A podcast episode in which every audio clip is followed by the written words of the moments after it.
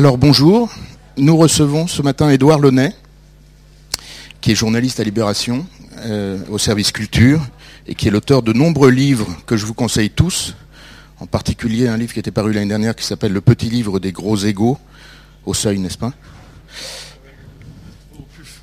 Au PUF, pardon, au PUF.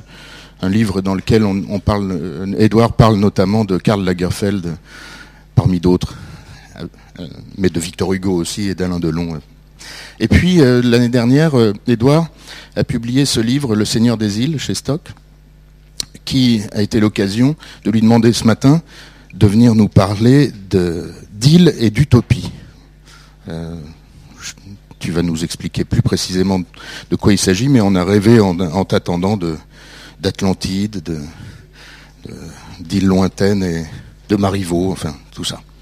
Mais je crois que tu vas nous parler de tes îles à toi, les îles dont tu es propriétaire. Bonjour.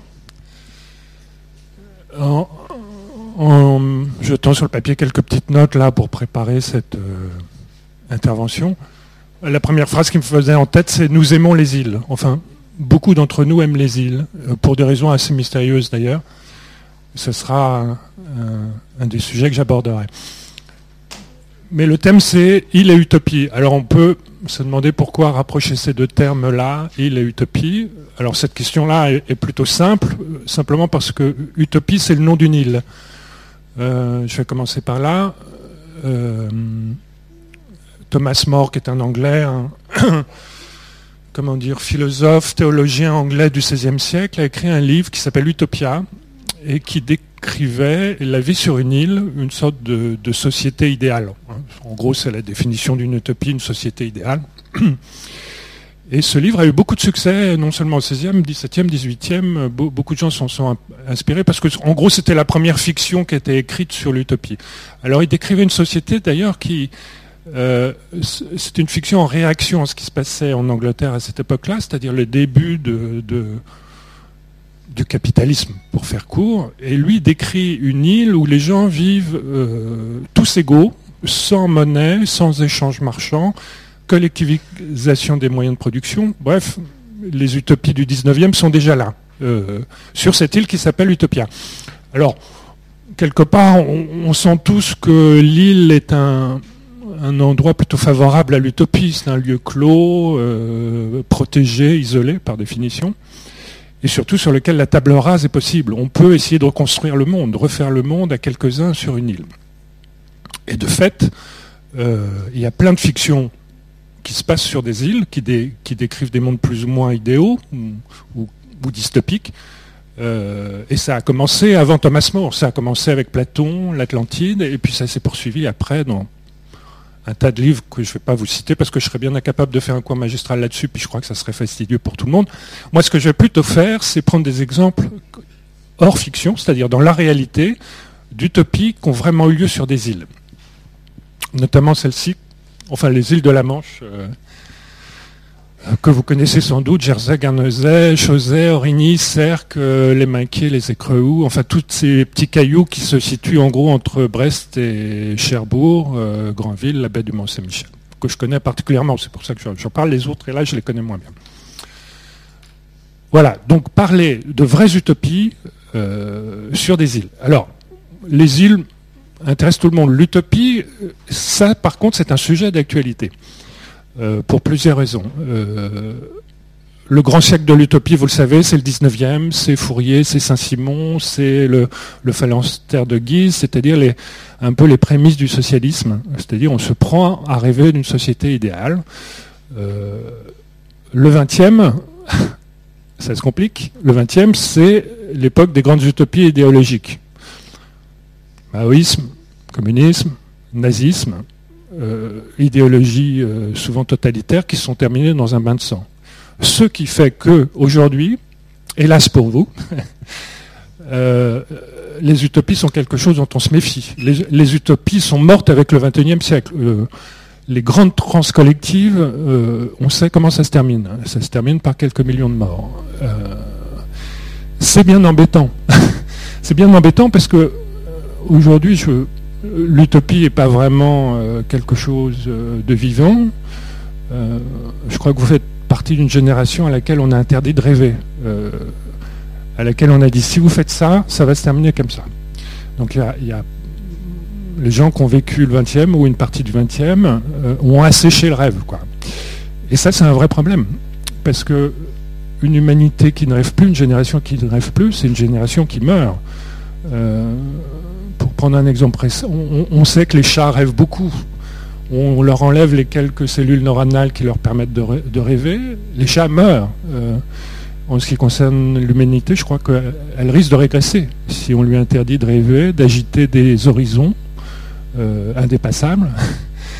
Euh, si on lui interdit de, rêver à une société idéale. Donc voilà le boulot qu'il y a en ce début du XXe siècle, c'est qu'il va falloir réapprendre à rêver. Et pour l'instant, rien n'y nous encourage vraiment. Il suffit de sortir dehors, d'entendre un peu le discours politique ambiant, de savoir que la planète va mal. Euh, donc reconstruire des horizons comme ça, se tirer vers l'avenir, est vachement difficile. Et c'est à vous qu'il incombera de nous sortir de cette impasse. Alors, il y a un moyen d'en sortir. Et il existe déjà, vous le savez tous, il y a une sorte d'utopie qui se reconstruit aujourd'hui, c'est-à-dire plutôt que de rêver à des lendemains, euh, à des grands soirs, on se regroupe, euh, des groupes de proximité, on s'entraide, du troc, de la solidarité, et quand même une communication assez large, puisqu'on maintenant on a des outils, Internet, tout ça, qui permet d'avoir une vie euh, de proximité, agriculture de proximité, limiter les échanges, avoir euh, le souci de l'énergie et en même temps communiquer avec tout le monde.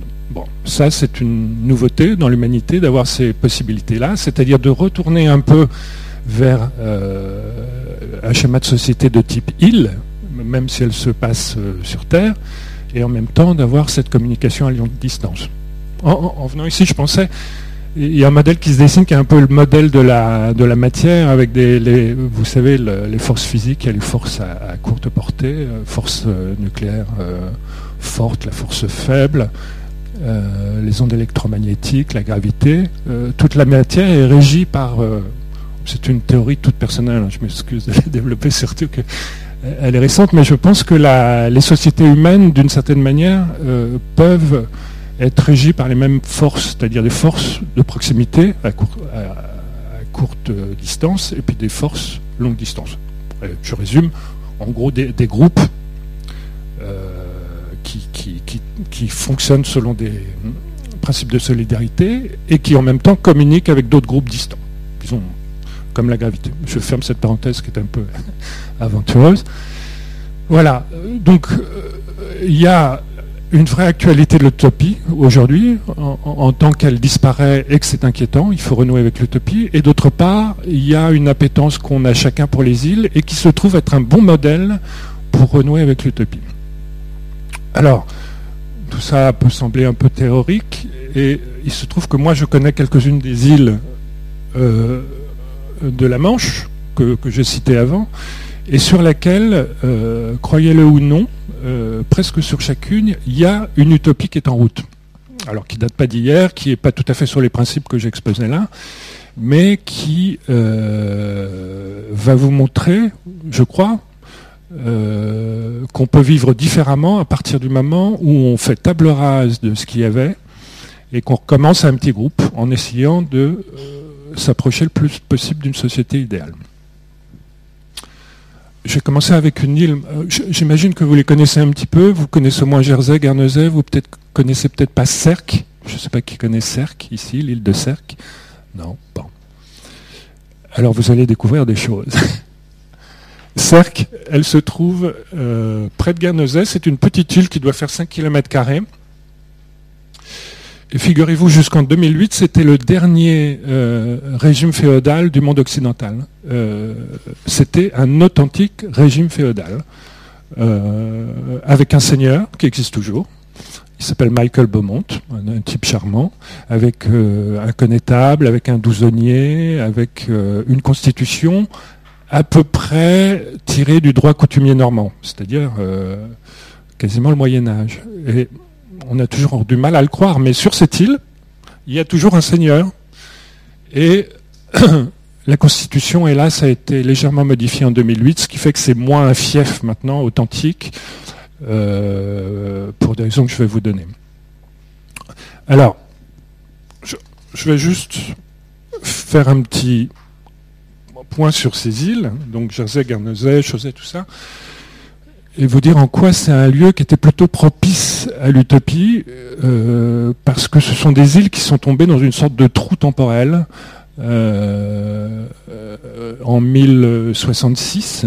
Euh, le duché de Normandie, qui était autonome, a conquis l'Angleterre. C'est-à-dire que l'Angleterre est devenue une dépendance de la Normandie. Ce qui est formidable, d'une certaine manière, mais qui n'a pas duré très longtemps, puisqu'après les Anglais sont venus en France, puis on est reparti chez eux, etc. Les choses se sont stabilisées vers 1200, et à ce moment-là, euh, le royaume de France a récupéré la Normandie, mais pas l'Angleterre. Et quand on a récupéré euh, la Normandie, bêtement, on a oublié de réclamer ces îles qui sont ici. Les îles anglo-normandes sont restées euh, entre l'Angleterre et la France, entre la Normandie et l'Angleterre et le Royaume-Uni, et sont tombées dans une sorte de trou, euh, comment dire, temporel, et ont continué à vivre avec le droit coutumier normand. ces îles n'appartiennent pas à l'Union européenne, elles n'appartiennent pas au Royaume-Uni, elles sont hors de tout le système euh, qu'on a mis en place depuis quelques dizaines d'années. Euh, alors elles ont, elles ont mis cette particularité à, profit, hélas, à mauvais escient, en devenant un paradis fiscal, Jersey et Guernesey surtout. Donc euh, comme ils opèrent en, dehors de tout droit communautaire, ils peuvent se permettre d'héberger des fonds offshore, hélas. Mais il ne reste pas moins que ces îles restent avec un statut très très particulier euh, qui ne se réduit pas à cette caricature du paradis fiscal. Euh, elles ont euh, comment dire, des spécificités en termes de droit qui sont absolument fascinantes puisqu'elles vivent en grande partie sur un système qui vient du Moyen Âge. Alors c'est tout particulièrement vrai pour Cercle, j'y reviens, donc la petite île de Cercle, qui comme les autres îles, est une dépendance directe de la couronne britannique. Euh, elles ne répondent à aucune autorité autre que le duc de Normandie. Or, le duc de Normandie, aujourd'hui, c'est la reine d'Angleterre. Et quand la reine vient à Jersey ou à Guernesey, on ne dit, pas euh, la reine, on dit la reine, notre duc. C'est au titre de duc de Normandie que la reine... Euh, voilà. Je résume. En gros, ces îles seront un peu des dépendances du, flottante ou insulaire du jardin de Buckingham. C'est euh, aussi simple que ça. Alors, Cercle est encore plus particulière dans la mesure où, euh, sous Élisabeth I, c'est-à-dire il y a un certain temps, je ne sais plus très bien quand, 1565, euh, la reine d'Angleterre propose à un type qui s'appelait Elié de Carteret de prendre possession de cette île, elle lui concède cette petite île à une condition, c'est qu'il tienne 40 hommes en armes pour défendre l'île contre les pirates. À l'époque, ce n'était pas le capital qui menaçait, c'était les pirates. Et donc, il divise l'île en 40 parties. Ici commence l'utopie. Il divise l'île en 40 parties. Chacune de ces parties qui s'appelle des ténements, c'est un vieux terme normand, euh, par une personne qui a obligation de tenir un homme en armes au service du seigneur de l'île. Et le seigneur de l'île verse une redevance de, je ne sais plus, c'était de l'ordre de deux livres à l'époque à la reine. Et aujourd'hui, c'est toujours deux livres. Le seigneur de l'île verse toujours deux livres à, la reine. Et croyez-le ou non, ce système a perduré depuis 1534. Euh, il y a toujours quarantainement, il y a toujours un seigneur, il y a toujours un, connétable sur cette île. Alors, on, le, encore récemment, le, le, divorce était interdit, les voitures sont interdites, elles sont toujours interdites, euh, et il y a un droit de primogéniture, c'est-à-dire que l'héritier des, 40 propriétés, enfin de chacune des 40 propriétés, c'est le fils aîné. Bon, on voit qu'il y a quand même quelques anachronismes euh, dans, ce système, mais l'essentiel du système perdure parce qu'il est efficace. Le système féodal est entièrement basé sur la solidarité. Les gens sont embarqués sur un bateau de 5, 5 km en gros, euh, pas facile d'accès hein, parce que c'est une mer, euh, il y a des courants, euh, elle n'est pas toujours facile à naviguer, il y a des cailloux partout. Et donc quand on est sur Cercle, on est vraiment ailleurs. Et donc il y a eu une solidarité qui s'est développée depuis 5 siècles, 5 ou 6 siècles, sur cette île, qui fait que les gens sont restés attachés à ce système fédéral qui pour eux est le système idéal. Pour eux, à Cercle, ils vivent l'utopie, une vraie utopie, c'est celle d'un groupe de 600 personnes, ils sont 600, euh, qui s'entraident, euh, une société très horizontale, avec un seigneur, mais tout à fait débonnaire, qui ne tue personne, euh, qui n'a pas le droit de vie et de mort. voilà. Cas très intéressant et relativement peu connu. Pourtant, ça se situe à, à 20 km des côtes du Cotentin.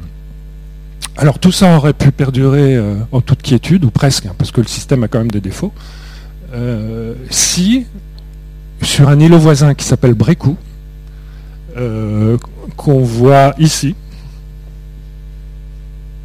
Ça c'est Brécou et là c'est Grande Cercle et Petite Cercle. Alors sur Brécou, on, franchit un degré dans le surréaliste. sur Brécou sont venus s'installer en 94 deux frères jumeaux homozygotes euh, qui s'appellent les frères Barclay, euh, qui n'ont rien à voir avec la banque, euh, mais qui sont deux garçons d'origine écossaise, qui ont fait fortune d'abord dans les hôtels. Ils possèdent leur Ritz à Londres, ils possèdent des, hôtels à Monaco, puis dans la presse. Ils possèdent le groupe Daily Telegraph et quelques autres euh, journaux. Ces types sont richissimes et très secrets. On n'a pas pu prendre de photos d'eux depuis l'an 2000. Et eh ben voilà la dernière photo qu'on connaît d'eux. Alors ça, ils sont faits euh, seuls par euh, la reine d'Angleterre pour diverses. Euh, donc ils ont fait des œuvres de charité. Frédéric et tout d'un coup le nom de l'autre m'échappe, mais peu importe, ils se ressemblent pas mal. Ils ont acheté cette petite île de Brécou, qui est à côté de, de Cerques, avec une autre utopie. Eux, c'était une utopie libertarienne, c'est-à-dire qu'ils sont pétés de thunes ils ne veulent pas euh, enfiler un copec au fisc, et donc ils sont aperçus, grâce au statut très particulier des îles anglo-normandes, qu'ils pouvaient avoir leur royaume. Et ils sont arrivés à Brécou, ils ont fait construire un château absolument hallucinant, en marbre et en granit, néo-gothique, euh, d'un goût contestable, mais enfin euh, un vrai château, qui est, la demeure la plus chère de toute l'Europe je ne sais plus le, montant de la facture, mais ils ont mis un, paquet de pognon. Ils ont fait construire ce château, c'est chez eux, ils ont leur drapeau, ils ont leur timbre, ils arrivent en hélicoptère. Alors il y, a, tout un petit peuple d'employés qui vit sur l'île, ils ont construit un petit village pour eux. Quand ils arrivent en hélicoptère de Monaco, en général parce qu'ils résident plus à Monaco qu'à Londres, les gens hissent les drapeaux, ils se posent et ils rentrent dans leur château qui fait je ne sais plus combien de centaines de pièces, où ils invitent les premiers ministres euh, et tout ce qui se fait de, de, de fortune en Angleterre. Oui, et d'autant plus qu'il habite rarement. Et donc, euh, sont quand même deux personnages très singuliers, et leur projet était pas moins singulier, c'est-à-dire de, faire leur royaume, d'être de, roi sur leur île. Euh, ils y sont parvenus jusqu'à un certain point, jusqu'au point où ils ont commencé à faire euh, des testaments. Alors, ils ont pris un, un avocat à Guernesey, spécialiste du droit coutumier normand, et le gars leur a dit, vous savez que vous êtes propriétaire d'un des 40 tenements dont je parlais tout à l'heure, et donc en tant que tel, vous êtes sujet du seigneur de cercle. Ce qui implique que euh, vous ne pourrez pas léguer votre île à un trust familial comme vous en avez l'intention, ils voulaient léguer ça à l'ensemble de leurs enfants, mais uniquement au fils aîné. Alors, ces pauvres frères Barclay qui, étaient enfin arrivés à devenir rois d'un pays, enfin maître chez eux, s'aperçoivent qu'ils dépendent d'un seigneur, euh, quasiment d'un guignol moyenâgeux qui habite euh, Donc ce type-là attaque euh, la constitution de Cercle devant la Cour européenne des droits de l'homme, devant toutes les institutions possibles, et euh, le, conflit prend de l'ampleur entre l'îlot de Brécou et la Grande Cercle, entre l'argent euh, des milliardaires anglais et, euh, disons, la, coutume féodale d'un côté, ce qui devient un cas absolument fascinant et pas seulement pour les, juristes. Ah, il y a un moment, le, ça s'enflamme ça s'envenime tellement que la reine d'Angleterre décide d'intervenir à double titre. D'abord, c'est une amie des Barclay. D'autre part, le seigneur de Cerques euh, est, un de ses sujets. Enfin, c'est, il est concessionnaire d'une, d'une terre qui lui appartient en tant que duc de Normandie, la reine d'Angleterre. Je ne sais pas si vous suivez. Et donc, elle convoque les parties. Elle dit bon, maintenant, il va falloir se calmer. Elle dit au Seigneur, vous, vous allez toiletter un petit peu la constitution de l'île de ses points les plus contestables, interdiction du divorce, droit de primogéniture.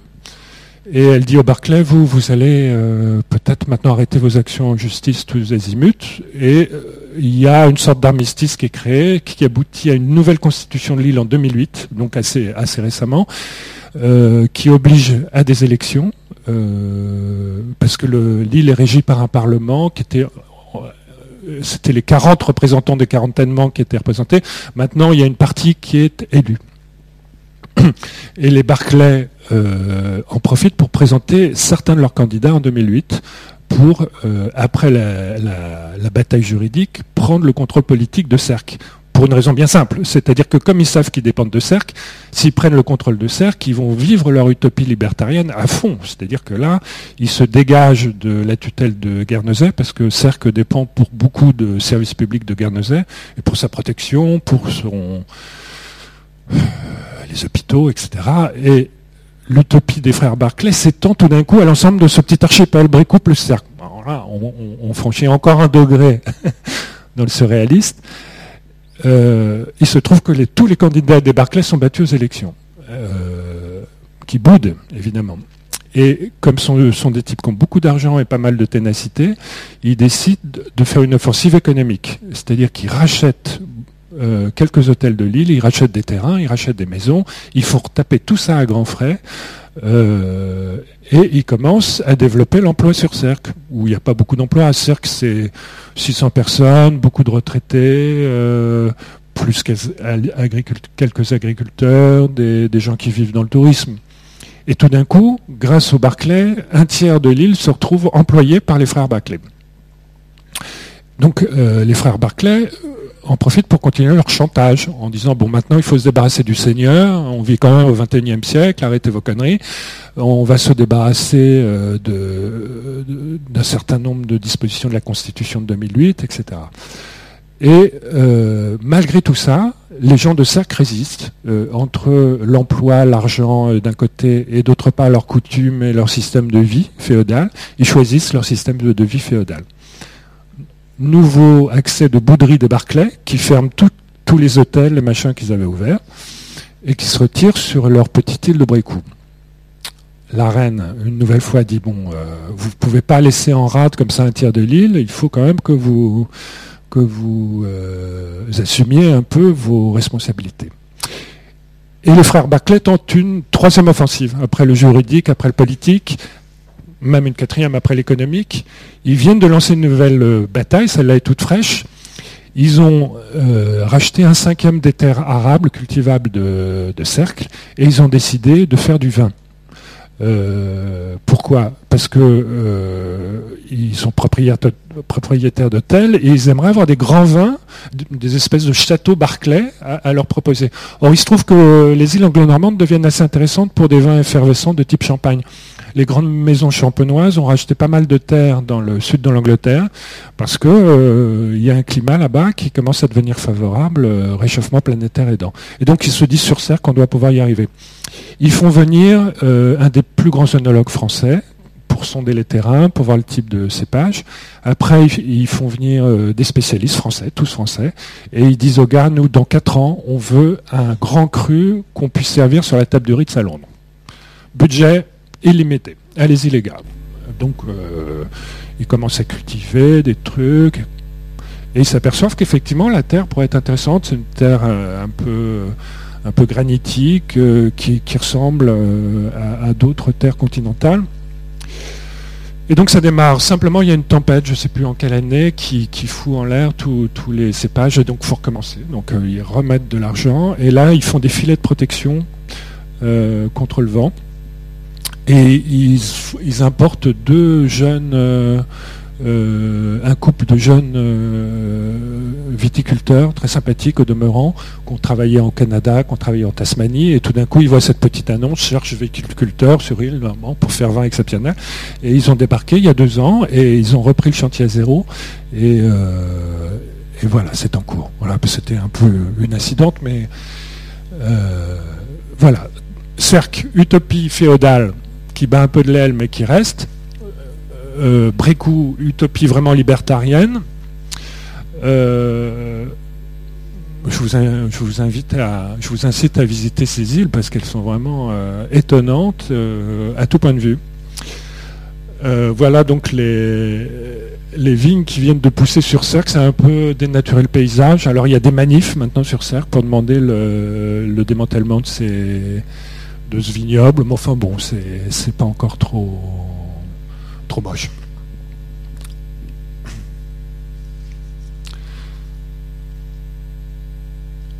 Autre utopie, tout aussi, euh, comment dire, spectaculaire, ça concerne un, chapelet d'îles qui s'appelle les Écréous. Alors les Écréous, c'est un tas de cailloux assez peu fréquenté, euh, desservi par aucune liaison maritime, contrairement à Cerc, hein, où il y a une petite navette qui vient tous les jours de, de. Les Écréaux, c'est un chapelet de cailloux euh, qui n'est connu en gros que des pêcheurs et des quelques plaisanciers qui sont en face à Barneville-Carteret ou Grandville, où euh, il y a deux îles habitables en fait. Il n'y a que deux îles qui restent au-dessus de la mer à marée haute, et dont une qui s'appelle... voilà que son nom m'échappe ça va me revenir. Enfin bref. Non. Euh, Marmotière. Une île qui s'appelle Marmotière, qui est toute petite, qui doit faire 50 par 60 mètres à marée haute. Il y a des petites maisons qui sont tassées là-dessus. Ce sont des maisons qu'on ne peut pas habiter tout le temps parce que quand il y a un coup de vent, euh, les vagues passent au-dessus du, village. Mais enfin, par beau temps et certains jours, euh, certains châteaux quand on est dans ces maisons. Et les écreux sont assez aussi euh, favorables à ce fantasme d'être roi des îles. Sauf que là, il y a deux types qui sont vraiment devenus rois des îles. Il y en a un qui s'appelle Pinel, c'était au 19e siècle, c'était un pêcheur un peu original qui s'est installé sur Marmotière, sur, une des îles, et il est resté, que je dise pas de bêtises, il est resté entre 1848 et 1896, c'est-à-dire euh, pas loin de 50 ans, seul euh, sur, cette île de Marmotière et euh, tout le monde l'appelait le roi des écreux quand, quand, des pêcheurs ou des gens qui des plaisanciers venaient ils allaient rendre hommage à, Philippe Pinel qui est un jersier et qui est resté roi euh, de cette île alors Marmotière c'est alors il y a Maîtressil et au-dessus Marmotière, mais qui n'est pas indiqué. Enfin, peu importe, c'est pas là.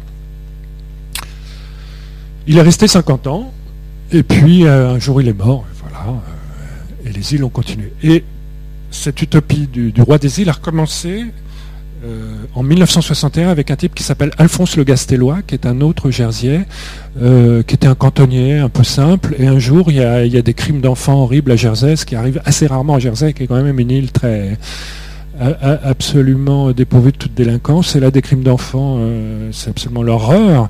Et Gastellois, un peu original, se fait accuser. Euh, il est pour rien, le pauvre, mais il reste en prison. Et quand il est libéré, une fois qu'on a chopé le vrai, euh, coupable, il part sur, sur aux Écreaux, et il dit Moi, je vous emmerde, je pars là-bas et je vais y passer le restant de mes jours et il y reste euh, pas mal de temps. Euh, les gens qui ont des petites maisons sur Marmotière lui confient, il devient un peu le gardien de l'île. Et parmi ces gens-là, il y a un avocat jersier qui lui dit, tu sais, euh, Alphonse, il y a des lois issues du droit coutumier normand qui fait que si tu restes pendant au moins dix ans sur une île inhabitée, tu peux réclamer d'être le roi. Le Gastellois, voilà une belle revanche à prendre et donc euh, envoie un courrier à la reine d'Angleterre en disant voilà, je suis depuis dix ans sur cette île qui était une dépendance directe de votre couronne et je désire être roi. Il envoie le courrier depuis euh, la France depuis Carteret, je le sais parce que le gars qui a envoyé le courrier, je le connais. Et c'était un copain de Le Gastellois. Et donc un jour, il l'a accompagné à la poste. Ils ont, ils ont fait un courrier recommandé à la reine d'Angleterre en disant voilà, euh, la situation euh, juridique, etc. Autant vous dire que les services de la, la couronne britannique ont été un peu en emmerdé par cette histoire, sachant pas comment s'en sortir, patouillant dans le droit anglo-normand, et finalement on un biais en disant non, les écréous dépendent du bailliage de Jersey, et en tant que tel, euh, dépendent des États de Jersey. Les États de Jersey, c'est le Parlement, le Parlement de, cette île. Donc le Gastellois a été débouté de sa demande, mais non, on est resté euh, quand même... Euh, est resté sur place et tout le monde l'appelait aussi le roi des écreaux. Je reviens un instant en arrière. Philippe Pinel, le prédécesseur, lui entretenait une correspondance avec la reine Victoria et la reine Victoria s'était pris au jeu et, ils avaient des correspondances de souverain souverain. La reine Victoria a envoyé des cadeaux à Philippe Pinel, un manteau pour, les, dures nuits d'hiver des écréaux. Lui, il lui a envoyé des paniers qu'il avait tressés euh, sur l'île. Enfin bon, bref. Être roi des îles est une pathologie assez développée dans les anglo-normandes et, en, général dans les îles de la Manche. Euh, Léo Ferré a eu le fort du Guéclin près de Ganca, euh, Alain Delon avait l'île Arbour en face de Saint-Malo, euh, les Poilanes ont eu l'île d'Érimain aussi près de... L'île d'Érimain, c'est près de Cancale. quand on a une assez grande fortune et des envies de calme, on achète une île où, en général, personne ne vient vous embêter parce que son, comme je l'ai dit tout à l'heure, la Manche est une mer pas toujours commode, même si ce n'est pas les 50e rugissants, c'est pas toujours facile d'accéder à ces îles dont beaucoup sont dépourvus simplement de port et de mouillage euh, correct, ce qui fait que quand ça souffle, ou bien on reste sur l'île, ou bien on part tout de suite, ou alors on, coule son bateau. je reviendrai plus tard à cette anecdote. Mais ça existe. Euh, les pêcheurs qui sont pris dans ces écueils et qui ne euh, veulent pas que leur bateau soit prisé enlèvent un bouchon au fond du bateau, le bateau coule et donc est à l'abri au fond de la mer. Et quand la mer est basse, ils vident l'eau et remettent le bouchon et le, et le bateau remonte. Enfin, ça se fait plus aujourd'hui, mais ça s'est fait euh, au 18e, au 19e siècle. Les pêcheurs du coin procédaient comme ça. Autre utopie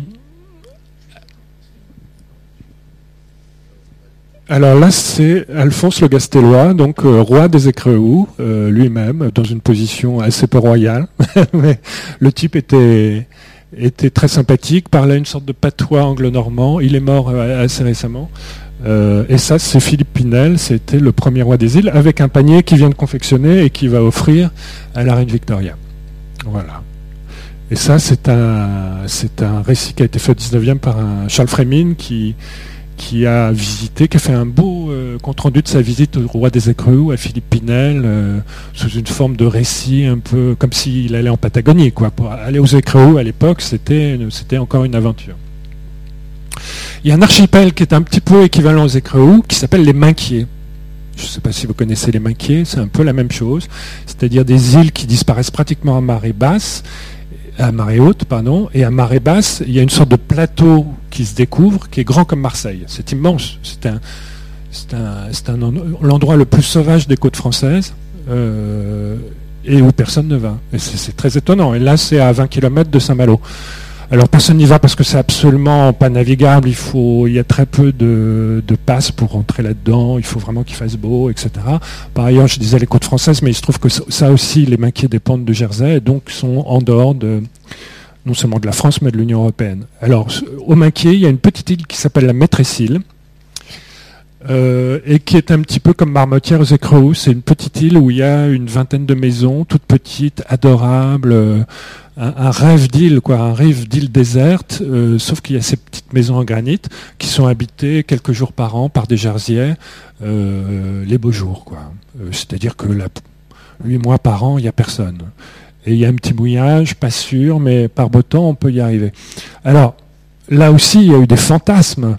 Euh, il y a d'abord eu une guerre entre la France et, la couronne britannique pour revendiquer ces îles. Euh, il y a eu des débarquements français, notamment Marin Marie, qui est un pêcheur, euh, navigateur, écrivain, peintre, un très bon peintre, Marin-Marie, qui avait débarqué avec des pêcheurs de Chausey, un îlot, pour revendiquer ces îles en juin 39. Ils avaient débarqué, ici le drapeau français, etc. Évidemment, juin, juin 39, c'était assez mal choisi pour, pour faire une tentative d'annexion d'une île, et donc ils sont repartis et l'affaire en est restée là. Euh, il y a eu quelques autres originaux qui sont venus réclamer ces îles, euh, les Minquiers, euh, qui sont heurtés à des, aux mêmes difficultés. et puis en 84, 1984, alors là, c'est devenu extrêmement cocasse puisque c'était à l'époque de la guerre entre l'Angleterre et les Malouines. Et il y a un écrivain qui s'appelle Jean Raspail, toujours vivant, je crois, assez âgé, royaliste, ultra-réactionnaire, un peu arnachiste sur les bords, qui s'est imaginé qu'il était le roi de Patagonie. Alors, c'est pas exactement dans ce coin-là, mais le roi de, Patagonie, ça, ça renvoie à Antoine de Tounens, autre euh, idéaliste utopiste, qui, au 19e, s'était imaginé être l'empereur de Patagonie ou le roi de Patagonie, je ne sais plus. Voilà, il avait été pris de cette folie de la possession, d'avoir son pays à soi. Ça n'a pas été très loin. Je crois qu'Antoine de Tounas été renvoyé dans ses foyers assez vite. Enfin, je, connais mal son histoire. Ce que je sais, c'est que Jean Raspail, tout d'un coup, s'est pris pour le successeur d'Antoine de Tounas, donc euh, roi ou empereur de Patagonie, et a décidé de faire un débarquement au Minquier en réclamant ces îles au nom de la Patagonie, de l'empire de Patagonie. Et ce qu'il a fait, effectivement, il est arrivé avec deux bateaux, euh, euh, avec euh, un type de Granville que je connais là aussi, qui m'a raconté l'expédition en 84. Ils sont arrivés, ils ont hissé le drapeau Patagon, ils ont chanté l'hymne Patagon, que je connais pas, mais enfin, ça doit être assez cocasse aussi, et ils ont pris possession des lieux. Et ils sont partis dès le lendemain, ou même le soir même, parce que bon, la plaisanterie avait assez duré. Les Jersey sont venus, ont redescendu le, le drapeau Patagon et, et ont enlevé les quelques traces qu'ils avaient. Euh, laissé. Jean Raspail a fait une nouvelle tentative en je ne suis pas sûr de l'avoir noté, mais enfin quelques années plus tard, il est revenu faire la même comédie euh, au nom de son royaume d'opérette. Euh, voilà. Tout ça est anecdotique, mais montre à quel point il y a cette envie de refaire le monde sur les îles, de se les annexer, d'en devenir le roi ou l'empereur. Et cet archipel euh, des Anglo-Normandes euh, est, un des endroits où euh, ce genre de fantasme a l'air le plus vif, ou en tout cas le plus facilement réalisable. J'en reviens à Cercle. il y a quelques années, il y a un Français qui s'appelait Garde, qui avait été aussi fasciné par ce régime féodal sur une petite île il avait débarqué avec un fusil mitrailleur qu'il avait bien planqué. Et euh, il avait débarqué comme un touriste euh, de Guernesey en prenant la petite navette. Et il s'était mis à coller des affichettes euh, sur l'île de Cercle en disant à partir de midi, je serai le seigneur de Cercle, je vous réclame obéissance, etc. Et il s'était mis à patrouiller devant la seigneurie avec son fusil mitrailleur.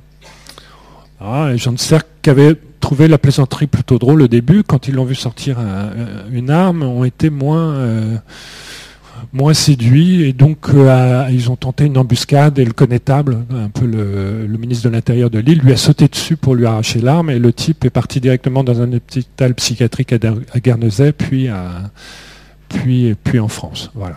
C'est un physicien, un, savant, je crois. Garde.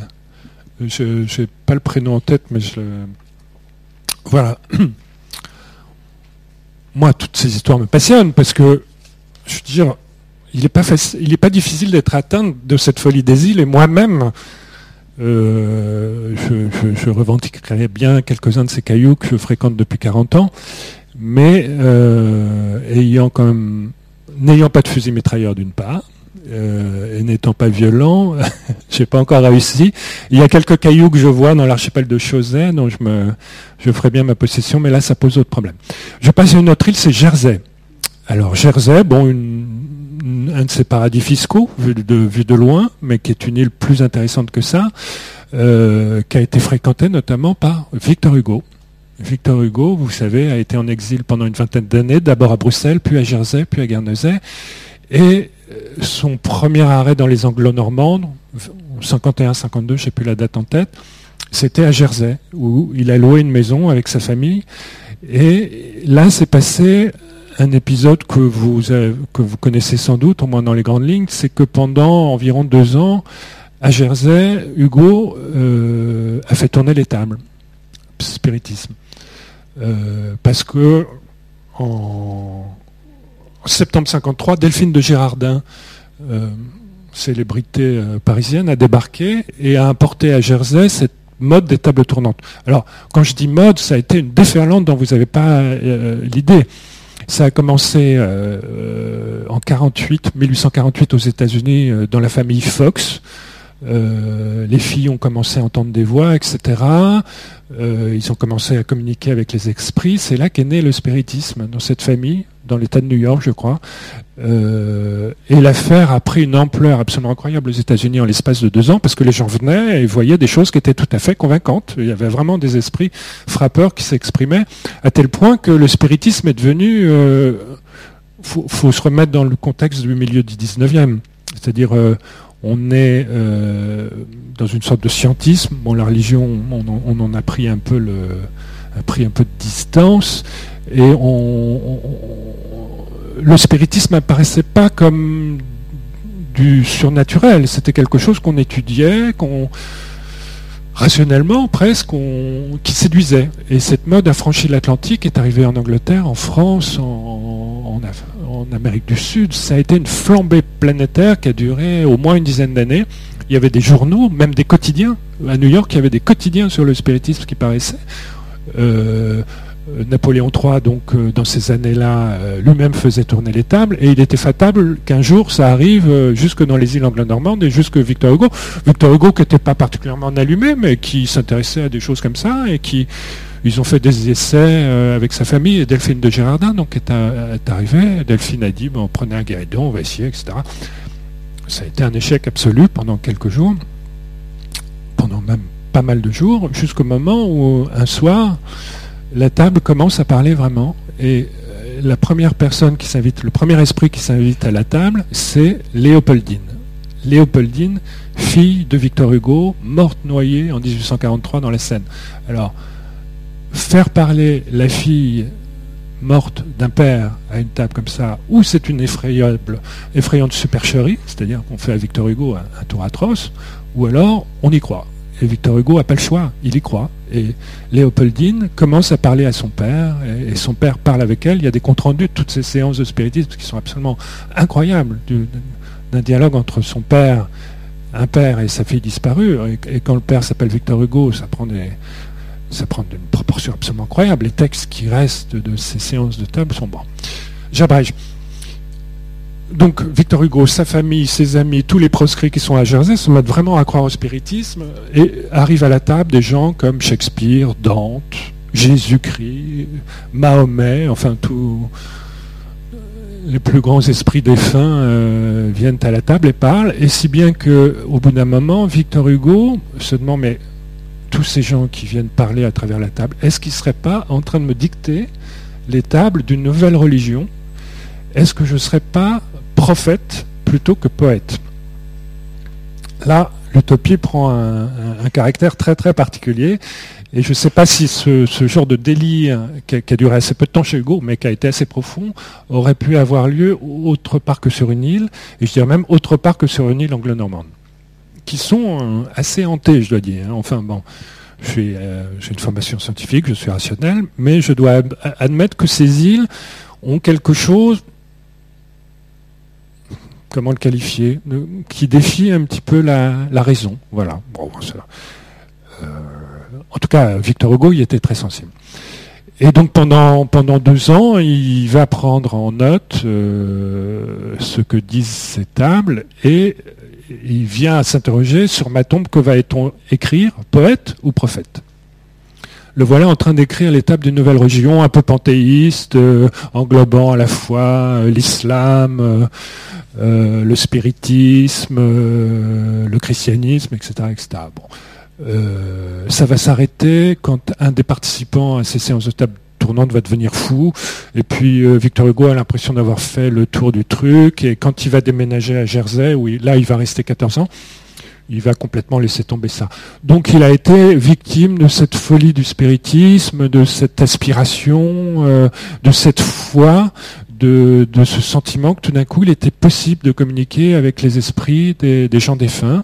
Et à l'époque, euh, pourquoi pas euh, considérer cette hypothèse Aujourd'hui, on est bien revenu tout ça. On sait que euh, le spiritisme, ça relève plutôt de l'inconscient collectif, c'est-à-dire on arrive à mettre en, branle des tables assez lourdes, mais simplement c'est des micro-mouvements, c'est une, sorte de cohésion musculaire qui se forme entre les gens, et on, arrive à faire écrire euh, aux tables hein, et autres dispositifs de spiritisme à peu près tout ce qu'on veut. Euh, on est plus dans le registre de l'écriture automatique des surréalistes que du surnaturel. Voilà. Donc, au moins pendant deux ans, euh, Victor Hugo s'est cru prophète sur une île anglo-normande, et c'est un, c'est un, un, épisode, un des épisodes les plus ébouriffants de l'histoire de la littérature euh, mondiale. Il faut. Alors, les livres des tables sont sortis euh, en folio en début d'année. Il faut lire ça. Les dialogues entre entre Voltaire et Victor Hugo sont quand même valent leur pesant de cacahuètes. C'est des choses formidables. Alors on dit que les tables parlaient comme euh, Victor Hugo, mais c'est faux, hein, parce qu'elle parlait même quand il n'était pas là. C'était plutôt Charles, son fils, qui était le médium de la bande, mais c'est surtout tout ce groupe familial et tout le goum, comme appelait le groupe des proscrits, autour de Victor Hugo, qui, euh, quand il y a un leader aussi charismatique, tout le monde se met à parler euh, comme Victor Hugo, comme les ministres de Sarkozy se mettent à parler comme Sarkozy, ceux de Hollande un peu moins, parce que bon, le personnage est peut-être moins haut en couleur. Je vais finir avec, euh, alors je, passe sur d'autres îles mais passionnantes qui s'appellent Air, Morigny, etc., qui ont des histoires incroyables, enfin où peut-être euh, les projets utopiques ont été moins saillants. Je vais finir avec euh, Chauzet, qui est le seul archipel français des îles anglo-normandes, qui est en face de Granville, qui est un, qui est un endroit merveilleux. qui 52 îles à marée haute, 365 à marée basse, euh, on peut, passer sa vie à Chausey sans connaître tout l'archipel. La plupart des gens n'en connaissent que la maîtresse île, enfin ce qu'on appelle Grande Île, qui est desservie là par bateau depuis euh, euh depuis Granville, pardon, et qui euh, est habitée de manière presque permanente. L'hiver, il doit rester une demi-douzaine de personnes qui veillent sur les maisons. Euh, c'est une île fascinante qui a vécu du granit. Euh, une bonne partie des trottoirs de Paris, ou au moins du boulevard Haussmann, sont du granit qui viennent de Chauzet, ceux de les quais de la Tamise aussi.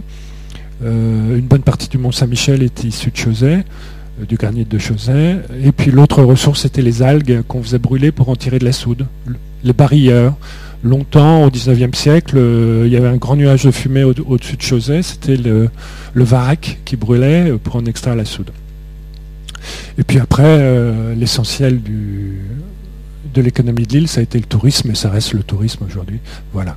Mais Chauzet aussi a eu sa période utopique. Alors c'était vers 1750, il y a un type qui s'appelait l'abbé Nolin, euh, et qui a fait partie du mouvement physiocrate. Le mouvement physiocrate, c'était un mouvement euh, utopiste, donc du, du 17e, qui euh, lui aussi euh, était basé sur l'agriculture, sur l'autosuffisance euh, de l'élevage et de l'agriculture. Et donc le roi de France, dont je ne sais plus qui, lui a concédé Chauzet, la grande île, en lui disant bon ben si vous voulez mettre en œuvre votre utopie physiocrate, c'est le moment. Et donc la Bénolin, s'est installé là et a développé l'agriculture sur l'île. Ça a duré assez peu de temps pour, des raisons euh, diverses et variées, mais on a essayé de faire de Chausey un peu un modèle physiocrate. Euh, voilà, enfin qui renvoyait donc à des, à des idéologies plutôt rousseauistes pour le coup. Voilà, j'ai fait à peu près le tour de l'archipel euh, et j'en reviens à l'essentiel, c'est que l'île euh, semble un modèle idéal pour l'utopie. Euh, et vous retrouverez ça dans, la littérature, évidemment. Le nombre de fictions qui ont été faites autour des îles et de, systèmes utopiques ou dystopiques autour des îles est énorme. Je, vous ne pourrez pas en citer une liste. évidemment, du côté de Jules Verne, il y a des choses. Il y a aussi Francis Bacon, euh, pas l'artiste mais le, philosophe, qui avait fait un livre qui s'appelle La Nouvelle Atlantide, euh, qui décrit un système utopique aussi. Mais tous ces livres, je crois, mon préféré, c'est euh, un livre dont, que vous avez peut-être lu, sans doute lu, qui s'appelle L'invention de Morel, d'Adolfo Bioy Casares, qui est un écrivain argentin qui a écrit ce livre en 1940. Comment dire Ça se passe sur une île qui n'a pas de nom, si mes souvenirs sont exacts, et où il y a toute une, société qui se met en branle. En fait, je vous raconte la fin, je suis désolé, mais, mais ça ne déflore pas trop le livre. C'était euh, des gens sur cette île reproduisent à l'infini toujours les mêmes soirées, euh, sociétés plutôt bourgeoises euh, qui, qui, dansent le soir, et puis quand le matin vient, qui disparaissent. Et, et donc le narrateur voit ces gens s'animer et puis disparaître. Et, et il observe ce, ce, va-et-vient de l'île et comprend pas du tout ce qui se passe, comment ça se fait que les mêmes choses se reproduisent encore et encore. Et finalement, il découvre qu'il y a des machines alimentées par la marée qui mettent en, branle un système d'hologrammes. Et donc tous ces gens en fait sont des hologrammes qui reproduisent une soirée qui s'est produite euh, un jour comme ça et qui... Enfin bon. Euh, l'invention de Morel où l'île est un cadre euh, formidable pour, la fiction. Euh, je, pourrais vous en citer beaucoup d'autres, mais euh, je pense qu'il suffit de taper Utopie et île dans Google et, il y en a quelques dizaines qui surgissent. Mais l'invention de Morel est un, est un bouquin formidable. Voilà. Moi, j'ai rencontré ces îles quand j'avais 16 ans. une navigation avec une école de, de voile et et euh, c'est en, entrant dans Minquier, dans cette espèce d'endroit totalement improbable, que j'ai eu un choc, comme on peut en avoir à 16 ans, c'est l'âge idéal pour ça, et euh, une sorte de fascination, parce que ce jour-là, il y, avait un phénomène qui s'appelle, euh, ah, c'est un phénomène physique qui fait que tout d'un coup, on voit tout l'horizon à des dizaines de kilomètres à la ronde. Et en, entrant en Minquier, tout d'un coup, je voyais quasiment de Cherbourg jusqu'à Granville-Saint-Malo, euh, Cap-Fréhel et quasiment euh, l'île de Bréa. réfraction atmosphérique, ça s'appelle. C'est-à-dire il y a une couche d'air chaud et, d'air froid qui fait que les, les rayons lumineux sont sont déviés et on a l'impression tout d'un coup que la Terre est plate, qu'on est sur une carte marine comme ça. Et ça m'a beaucoup ému. Et tout d'un coup, j'ai vu le champ euh, d'action euh, que j'aurais pendant les 40 ans qui viendraient. C'est-à-dire que j'ai vu toutes les îles, Jersey, Guernesey, les Maquis, on voyait tout. Euh, et, là, le choc a été tel que j'y suis venu et revenu et revenu encore, et que depuis 40 ans, je fréquente ces îles en me disant, il y a quelque chose qui se passe, que je ne m'explique pas, que, que ma raison n'explique pas. Et finalement, c'est pas désagréable ce sentiment, d'avoir le sentiment que quelque chose comme ça échappe au rationnel. Et donc, euh, je l'ai cultivé sans, sans, sans vraiment essayer de me l'expliquer. Ah, c'est vrai que j'ai donc sorti un bouquin qui s'appelle Le Seigneur des îles, où j'essaie de, de, mettre tout ça un peu sur le papier, mais sans arriver vraiment à, trouver le fameux de l'histoire. Voilà. C'est formidable de se découvrir un pays, de se découvrir des racines. Moi, je n'ai jamais vraiment eu de racines. Je suis né dans l'Oise, à Beauvais, qui n'est pas une ville extrêmement attachante. Et le fait d'avoir trouvé un endroit comme ça, où quelque chose d'électrique se passe, est un, est un bonheur absolu. Et euh, euh, j'espère que vous avez des racines, des endroits qui vous font vibrer. Euh, mais c'est un vrai bonheur. Quoi. Voilà. Et je crois que je vais m'en tenir là parce que j'ai déjà beaucoup parlé. Si vous avez des questions, ça sera avec plaisir que j'essaierai d'y répondre. Oui J'en ai qu'un.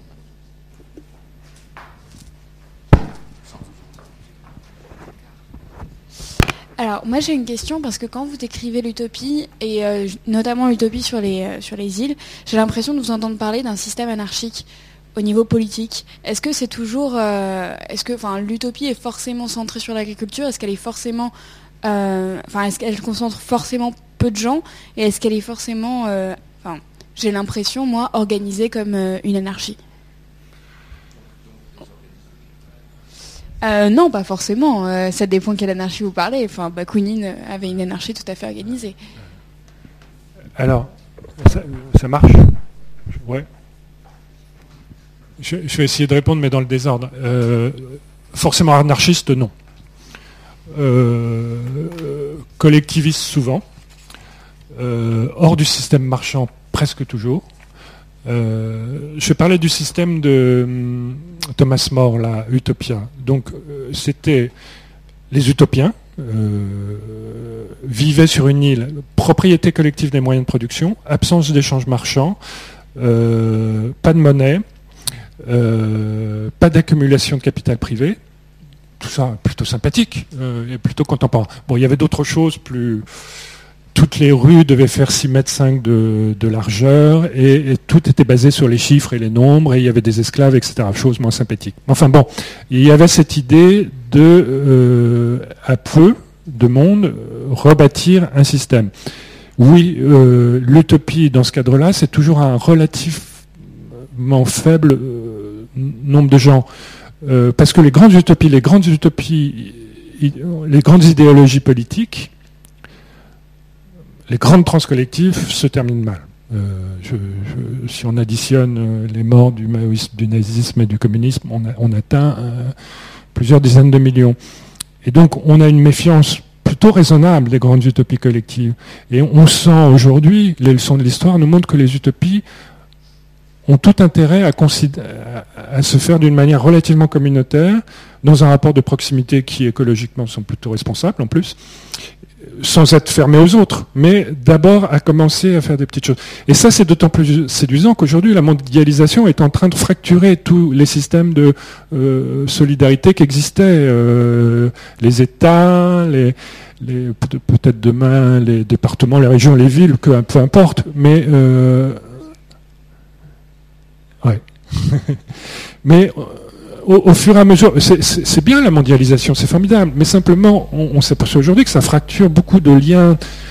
Euh, et, ces liens, on ne va pas les, recréer à l'échelle euh, euh, nationale ni même régionale. Il faut qu'on les recrée autour de nous.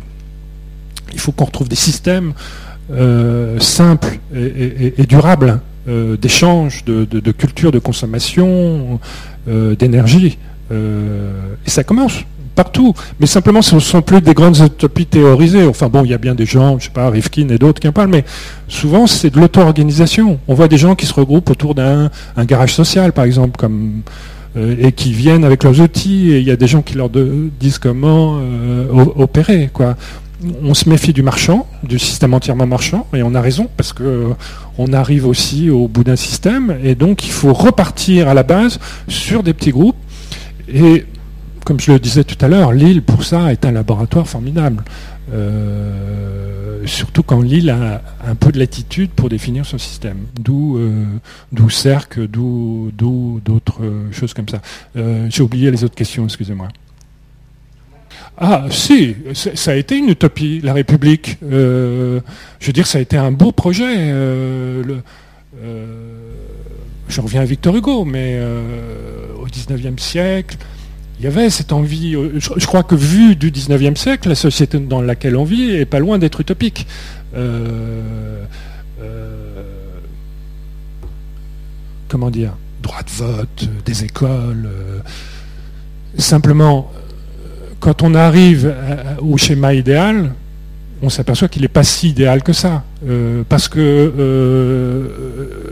si on considère que l'apogée de ce système, ça a été un peu l'après-guerre, euh, la reconstruction, cet État, euh, comment dire, euh, d'union nationale de 45-46, où on a nationalisé, il y a eu un effort collectif. Là, l'État-providence, tout ça, ça a été l'apogée, mais tout ça s'est effondré à la fin des Trente Glorieuses.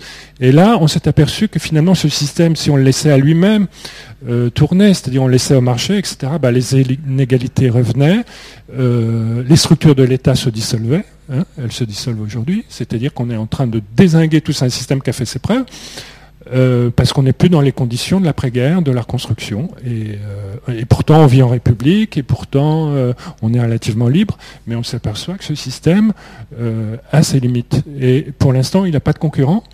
et c'est là que l'utopie devient importante. L'utopie est là pour essayer d'imaginer de nouveaux horizons. Il est fort possible que quand on atteigne ces horizons, on s'aperçoive que cet idéal n'était pas si idéal que ça, mais au moins, c'est le chemin qui est important, c'est d'avoir cette dynamique, d'avoir cette envie, d'avoir euh, du rêve. Si on est là statique en se disant, bon, tout se barre en couille, c'est quand même pas génial, mais on n'y peut rien. Et de toute façon, moi, tout ce que je peux faire, c'est sauver mon cul parce que les temps sont durs et que la planète part en morceaux. Euh, il y a un moment, euh, tout, va, tout s'effondre. Et moi, mon sentiment, c'est qu'on est un peu dans ce plateau-là et que si ça continue comme ça, donc il est, urgent de renouer avec une envie, euh, un désir. Simplement, on sait que ça ne pourrait pas être la grande trosse collective que euh, Lucas et moi avons connue euh, au siècle dernier. Vous connaissez tous ce projet-là? Juste, c'est vrai qu'il y a une contradiction entre l'utopie libertarienne et l'utopie euh, qui renoue le lien social. Une des utopies insulaires actuelles les plus connues, c'est ce projet de, bateau offshore au large de la Silicon Valley pour accueillir les, geeks du monde entier sans, visa de travail et continuer à innover de manière euh, libre. Voilà, ça ressemble à ça. Tout le monde a entendu parler de ça? Non Voilà. Évidemment, là, c'est pas très séduisant parce que ça ressemble plus euh, se mettre à l'abri qu'à. comment dire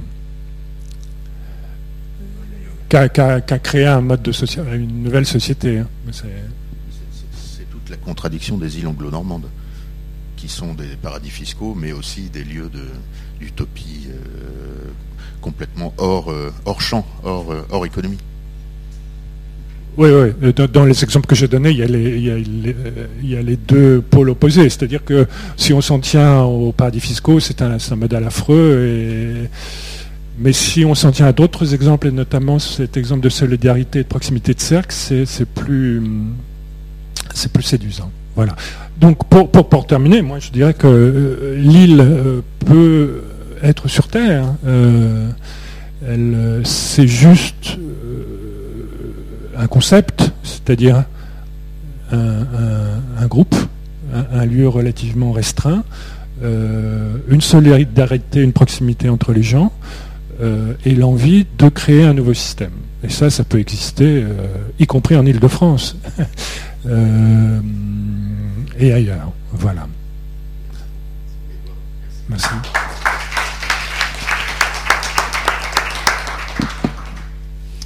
Merci Edouard. Et la semaine prochaine, on parle de John Coltrane avec Jean-Philippe Domecq. tu es bien sûr invité. L'année dernière, Edouard était venu parler de Thelonious Monk.